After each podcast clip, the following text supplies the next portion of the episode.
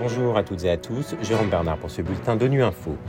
Au menu de l'actualité, les enquêteurs de l'ONU concluent que la Russie a commis des crimes de guerre en Ukraine.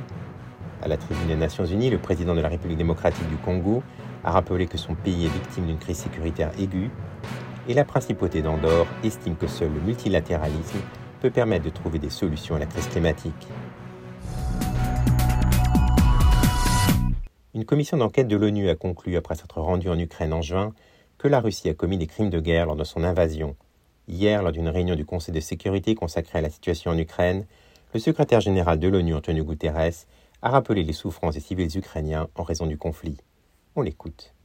Des milliers de civils ukrainiens, dont des centaines d'enfants, ont été blessés ou tués, la plupart par des bombardements russes dans des zones urbaines. Chaque jour en moyenne, cinq enfants sont tués ou blessés, Presque tous les enfants d'Ukraine sont traumatisés par le cauchemar de la guerre, exposés à des violences ou séparés de leur famille. Quelques 14 millions de personnes, dont une majorité de femmes et d'enfants, ont dû fuir. La situation ne peut qu'empirer alors que l'hiver s'approche et que les approvisionnements en gaz et en électricité s'amenuisent. Au niveau mondial, ce conflit a provoqué une triple crise alimentaire, énergétique et financière qui a précipité des millions de personnes supplémentaires dans l'extrême pauvreté et la faim. Les dommages collatéraux de cette guerre se font sentir dans des dizaines de pays en développement qui peinaient déjà à se relever de la pandémie du Covid-19 et à faire face à la crise climatique. Les plus vulnérables sont les premiers touchés. S'adressant cette semaine à l'Assemblée générale des Nations unies, Félix-Antoine Tshisekedi, président de la République démocratique du Congo, a rappelé que son pays est victime d'une crise sécuritaire aiguë qui dure depuis plus de 20 ans dans l'est de son territoire. Selon lui, cette crise est causée principalement par les convoitises que suscitent ces fabuleuses richesses naturelles et les ambitions de puissance de certains de ses voisins. On l'écoute.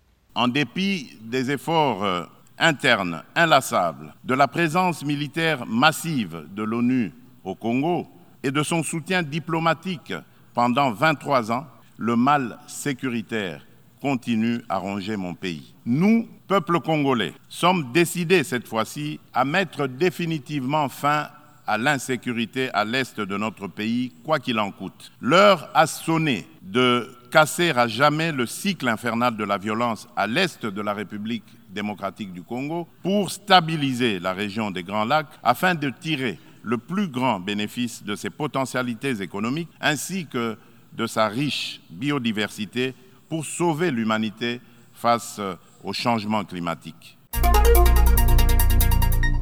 La principauté d'Andorre devait présenter ce vendredi ses priorités à la tribune des Nations Unies. Petit État enclavé, Andorre ressent les effets et les conséquences du changement climatique. Au micro d'ONU Info, Maria Hubach-Fonte, ministre des Affaires étrangères, explique que seul le multilatéralisme peut permettre de trouver des solutions aux défis du changement climatique, de l'insécurité alimentaire et des conflits.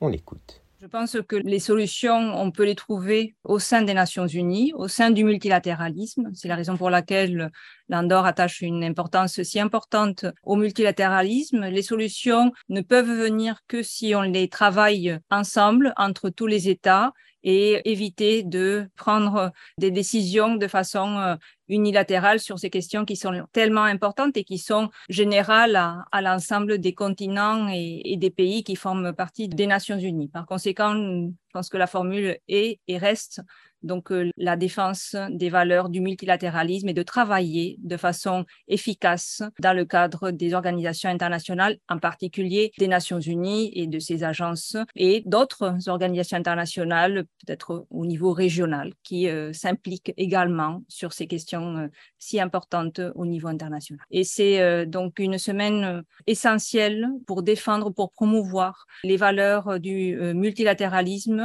C'est une semaine qui doit nous permettre de réfléchir, de penser ensemble pour euh, pouvoir aller de l'avant et faire face à ces défis si importants qui touchent donc euh, tous les pays qui font partie des Nations Unies.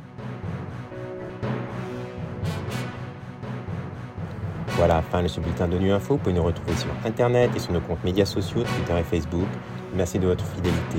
À la semaine prochaine, même heure, même fréquence.